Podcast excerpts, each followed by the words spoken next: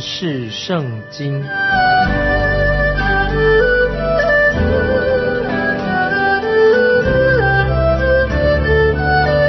认识上帝的话，把上帝的话带到全世界。本节目是由认识圣经机构和环球广播电台联合制作，欢迎收听。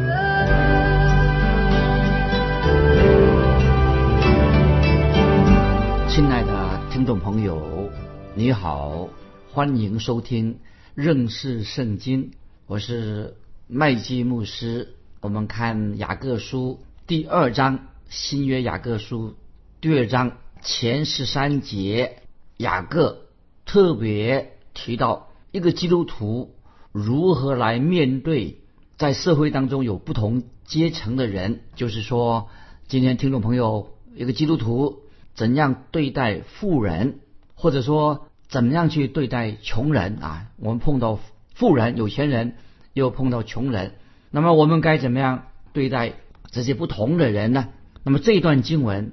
特别听众要注意的是，神怎么样？神自己怎么样来处理关于贫富、贫穷人跟富裕的人？神怎么样来看？怎么样处理？神处理贫穷跟富人的方式啊，跟我们一般人所处理的方式不一样，大不同。听众朋友说，你要特别注意。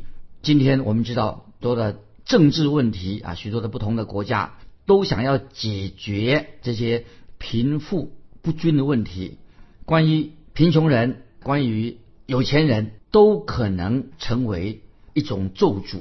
今天我们人类所受到的咒诅当中，那么有些人却是因为贫穷的缘故受到咒诅，但是富有的人，记得富有的人也会受到咒诅。所以真言，我引用真言。三十章第八节的话，听众朋友把真言三十章第八节这个经文，听众朋友做参考，想一想。真言三十章第八节这样说：“求你使我也不贫穷，也不富足。”听众朋友，真正的问题在哪里的？是出在于贫富不均啊，就是财富、财产分配不均，不一定是政治问题，也不是因为是种族问题，乃是。财富的分配不均匀的问题，以今天的印度啊，印度这个国家来说，这个国家人口是全世界最多的。那么这个国家里面到处都是饥荒，穷人很多，甚至今天仍然有成千上万的百姓肚子饿挨饿。他们跟那些啊一些富裕的国家或者那有钱人、奢侈的人形成一个强烈的对比。所以听众朋友。我们看雅各书的时候，特别的第二章，神就特别针对这个贫富的问题，感谢神啊！我们知道我们的神啊是站在穷人这一边。我们毕竟我们看到我们的救主耶稣降世的时候，他并不是富二代，耶稣他的家不是富二代，主耶稣也不是一出生哦，他是含嘴巴含着金汤匙，就是很富裕的孩子，他家庭主耶稣出自一个。贫穷的家庭，主耶稣他降生的时候，他没有自己的，不是在医院里降生的，借住借住在马槽里面。那么主耶稣他也像一个小孩子，暂借五饼二鱼来喂饱五千人。主耶稣他是贫穷人，他是借一条船来别人的船上，他在船上讲道。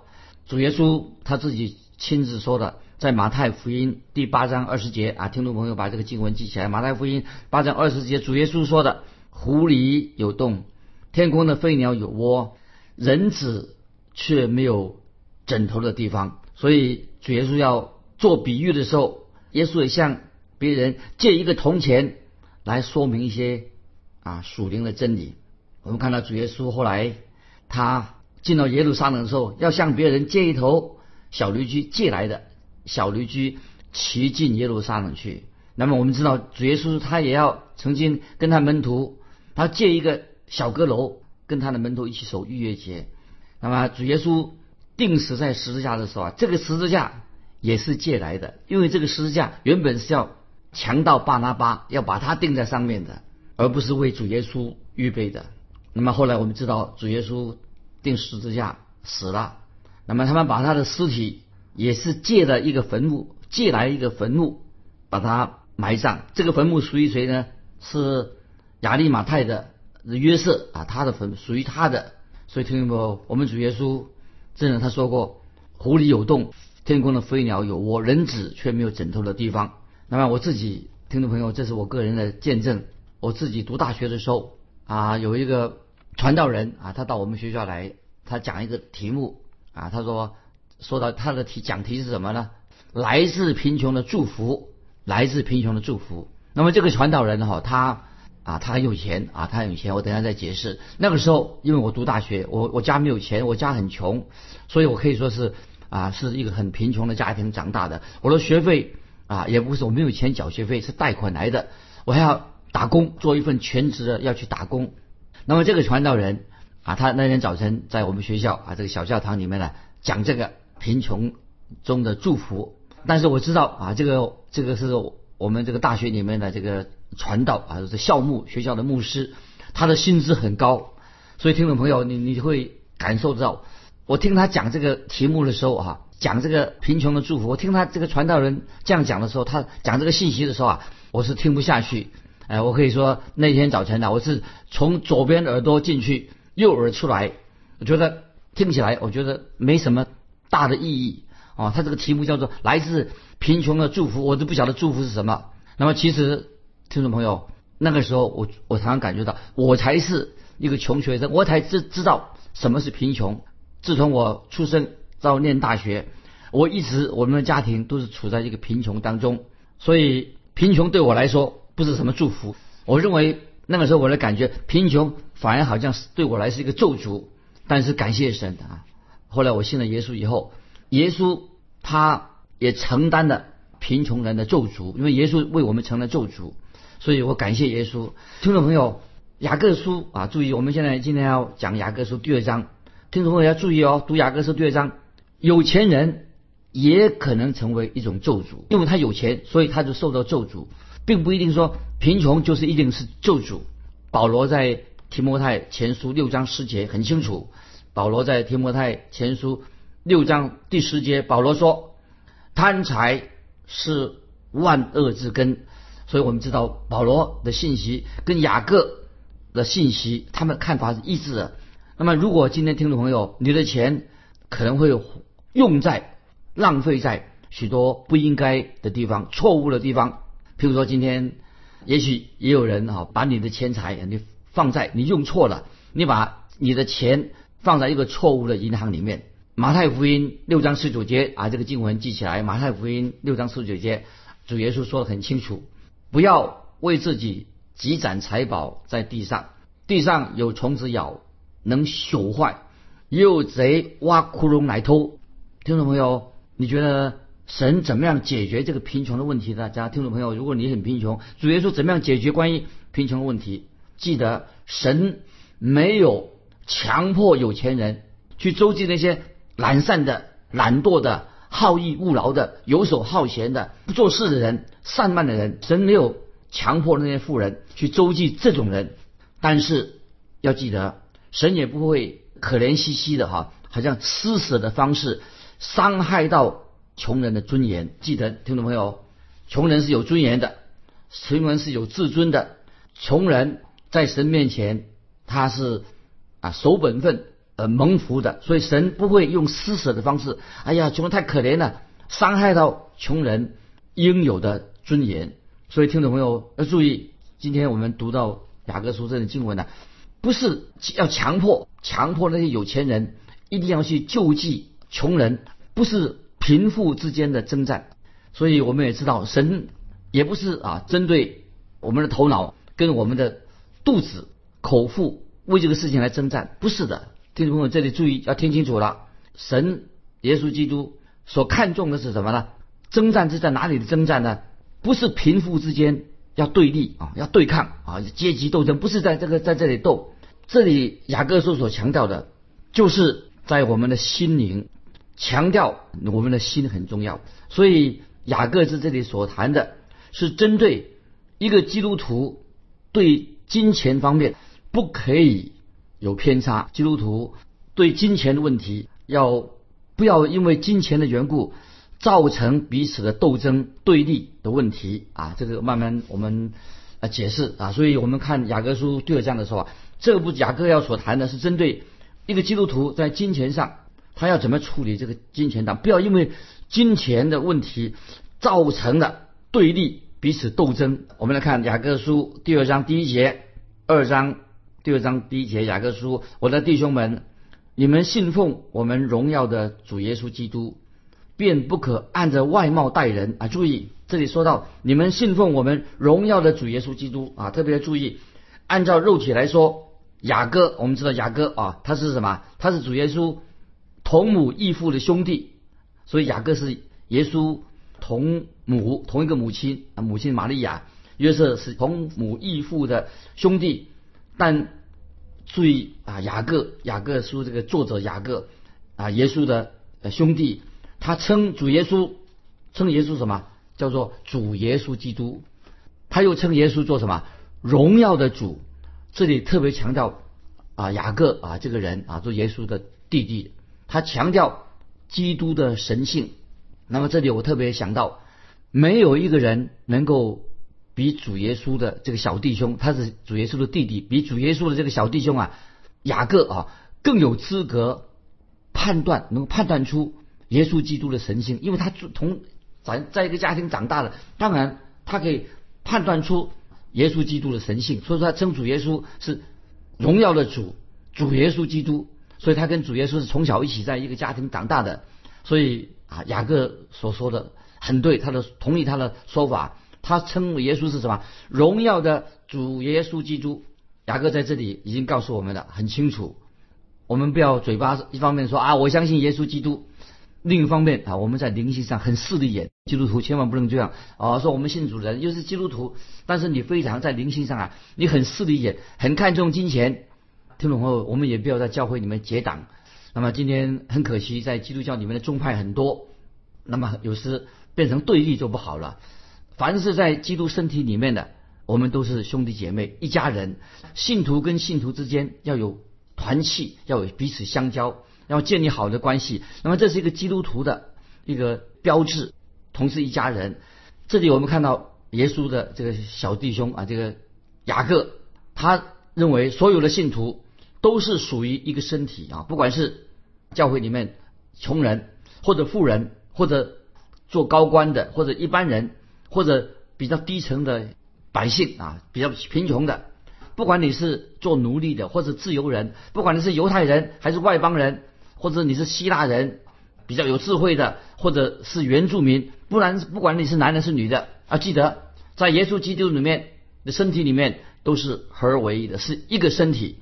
所以，我们信徒啊之间啊，基督徒的彼此的团契啊，手足之情啊，因为都是主里面的手足情，很亲切。主耶稣是头，那么我们基督徒彼此就是兄弟姐妹，彼此相交。那么这是一个信徒之间一个见证。所以雅各这里说，不可按着外貌待人啊。所以听众朋友，我们不可以按着外貌看人，不管他是什么身份。如果你是属于主耶稣基督的。那么另外一个人也是属于耶稣基督的，不管他的身份、钱财、地位什么，本来就是应该是弟兄，他们就是我们的弟兄，都是弟兄。还有，如果一个罪人啊，我们说啊，这个是罪人进到你们中间的时候，他还没有信主，还没有蒙恩，那么你跟他有已经结束的听众朋友要记得一件事情：耶稣也是为罪人舍命，所以你跟他是一样的，都要站在主耶稣的。十字架面前，将来要受审判。所以在旧约圣经里面啊，神已经教导以色列人，不可以按照一个人的贫富来做差别的待遇，不可以以有钱没有钱做差别待遇。所以根据利未记十九章十五节，怎么说呢？利未记十九章十五节做这样记载：神在摩西律法里面已经告诫以色列人，他说。利未记十九章十五节说：“你们施行审判，不可行不义，不可偏护穷人，也不可看重有势力的人，只要按着公义审判你的邻舍啊！所以很清楚的，不要有差别待遇，贫富审判要公平。那么我们知道，在新约，西门彼得他在约帕这个也学到一个功课。西门彼得，新约的西门彼得学的什么功课呢？西门彼得他看到一个异象，神从天上降下一片大布，大块布，里面尽是所谓的看到有不洁净的动物。那么他命令彼得，西门彼得说，神就命令彼得说要吃这些动物。那么这个记载在使徒行传第十章三十四节啊，使徒行传三十四节。那彼得。最后的结论是什么呢？啊，这个经文把它记起来。他看到神叫他吃这些动物，他看到这个从天上降下的异象，看到这些不洁净的东西，他认为他不能吃的，神叫他吃。那么在使徒行传第十章三十四四节，彼得的结论是什么呢？彼得说：“我真看出神是不骗不骗待人的，神当然是不骗待人的。”那么雅各在这里，他就用一个很明显的一个比例。在说明的，我们看雅各书第二章二节，二章二节，若有一个人戴着金戒指，穿着华美衣服进你们的会堂去，又有一个穷人穿着肮脏衣服也进去，那么犹太的基督徒啊，他们当时聚会的地点叫做会堂，但是他们没有那时候建什么教会，没有，通常都是在信徒的家里面聚会。那么有些地方他们是租借一个会堂来聚会，但是在礼拜天聚会。他们是在礼拜三聚会，不是在礼拜六啊聚会，所以他们不会跟啊犹太人聚会的时间有冲突啊。他这里说了说，二章节说有一个人戴着金戒指，那不是说那个人只戴一个戒指，这个人也许满手戴着金戒指，也许这个人他在聚会的时候要夸耀他的财富啊，或这个人有穿着华美的衣服啊，说他他的质量很好，衣服穿的很漂亮，他在炫耀他的打扮啊，跟穷人啊变成一个。强烈的对比。那么有人说啊，今天我们看的说，有人这样说：有些人礼拜天到教会去，他就闭目养神。今天有些人，他说礼拜天去教会为什么呢？他是要别人看看他装扮衣服穿的怎么样，穿的怎么漂亮。今天有一些基督徒把我们的主日敬拜变成一个穿衣服盛装在比赛一样，好像穿漂亮衣服比赛的日子。那有些人他去教会的时候啊，他有时打扮的哈。有时真的是过了头啊，所以我们去教会做礼拜不是去炫耀的。有些人穿衣服穿的太过头了，好像来炫耀。那么其实这些喜欢炫耀的人看起来实在也是很俗气。那么有钱人进入教会的时候，好像很趾高气扬，好像很很了不起，好像在炫耀啊。有些人有钱人坐着名车啊，到了教堂还有人给他开门，司机给他开门，然后神气活现的，好像孔雀开屏一样。啊，走进会堂啊，要炫耀。但是在路加福音，主耶稣曾经谈到关于这个财主的问题，财主跟乞丐啊，在路加福音十六章十九节啊，就讲到财主跟拉萨路的事情。路加福音十六章十九节，他说有一个财主穿着紫色袍和细麻布衣服，天天奢华宴乐。那么这个财主天天奢华宴乐。就是他保持终日吃喝玩乐过一生啊。相反的，我们看到在雅各书里面所提到，这里提到穷人啊，这个穷人可能衣服穿的啊衣衫褴褛啊，他也来到教会，衣服也许穿的是干净的，但是比较旧的补过的，说明他是一个贫穷的人。可能也许他以前曾经光彩过，那么可是现在他现在变成穷人了啊，没有可以穿到好漂亮的衣服到教会去。那雅各要说什么呢？就是把这两个人。一个有钱人，一个穷人，做一个对比。其实雅各的意思是把这个社会阶层啊出现了两个极端，给我们看见一个有钱人，一个穷人，一个穿的衣服很华丽，一个是衣服穿的很普通的。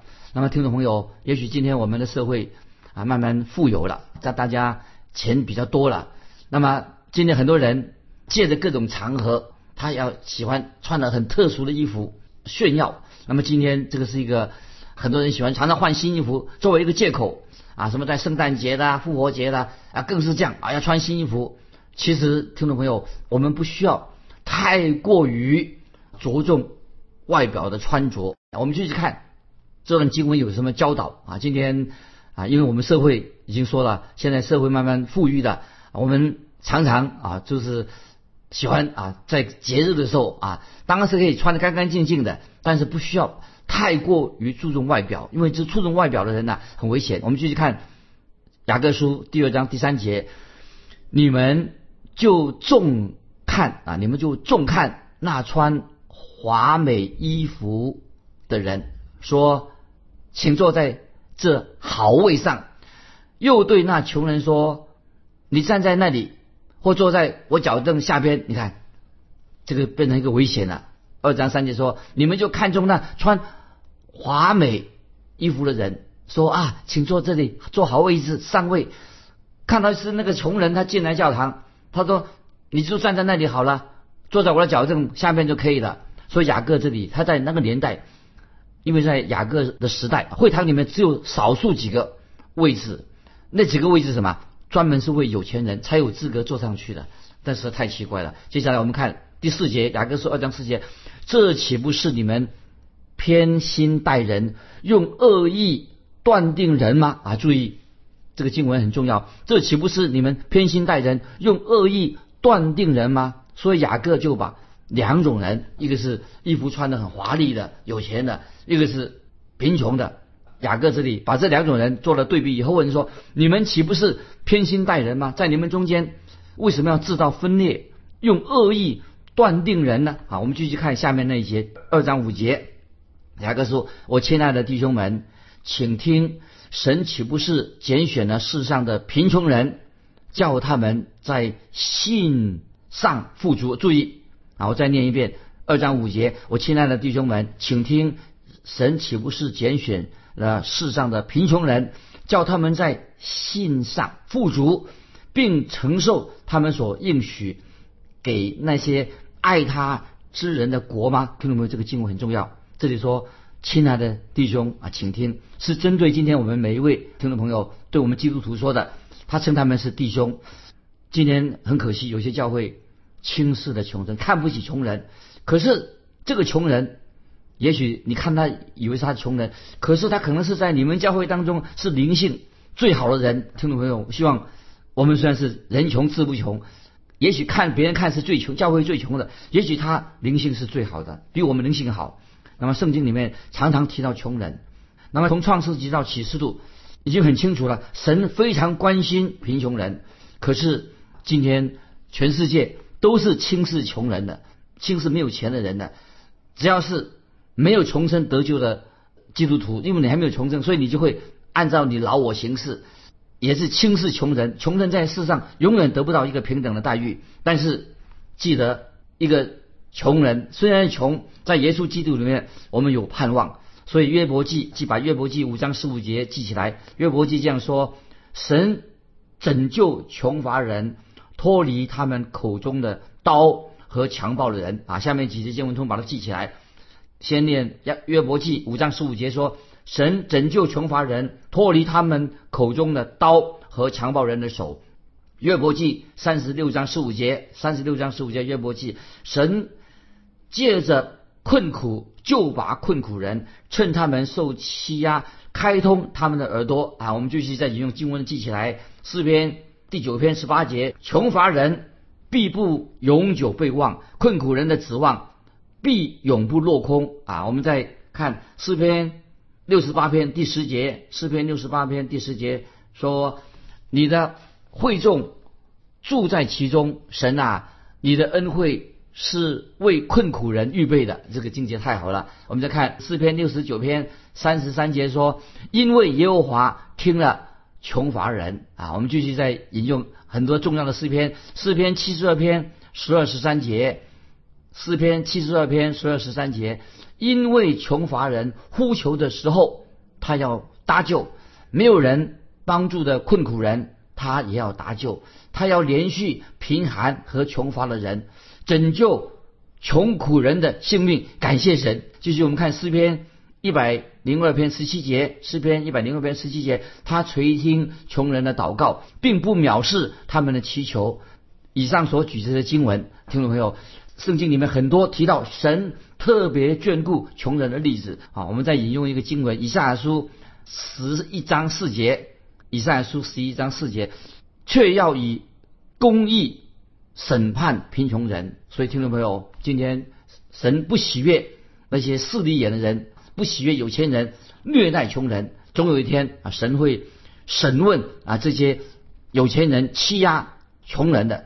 今天如果我们是穷人，基督徒不是很多钱，但是不要灰心，穷人永远可以在灵性上啊成为很富足的啊。所以听众朋友，盼我们透过雅各书啊二章啊这里面知道，今天我们了解这个重要的经文，无论我们的灵性状况是如何，要记得不可以向前看，因为向前看是一个危险的一个人物。所以我们在贫穷人。不是很有钱的人，我们可以在灵性上做一个非常富足的人。以后我们再分享关于雅各书所教导的。今天我们就分享到这里。听众朋友，如果你有感动，欢迎来信跟我们分享你的信仰生活。来信可以寄到环球电台认识圣经麦基牧师说，愿神祝福你。我们下次再见。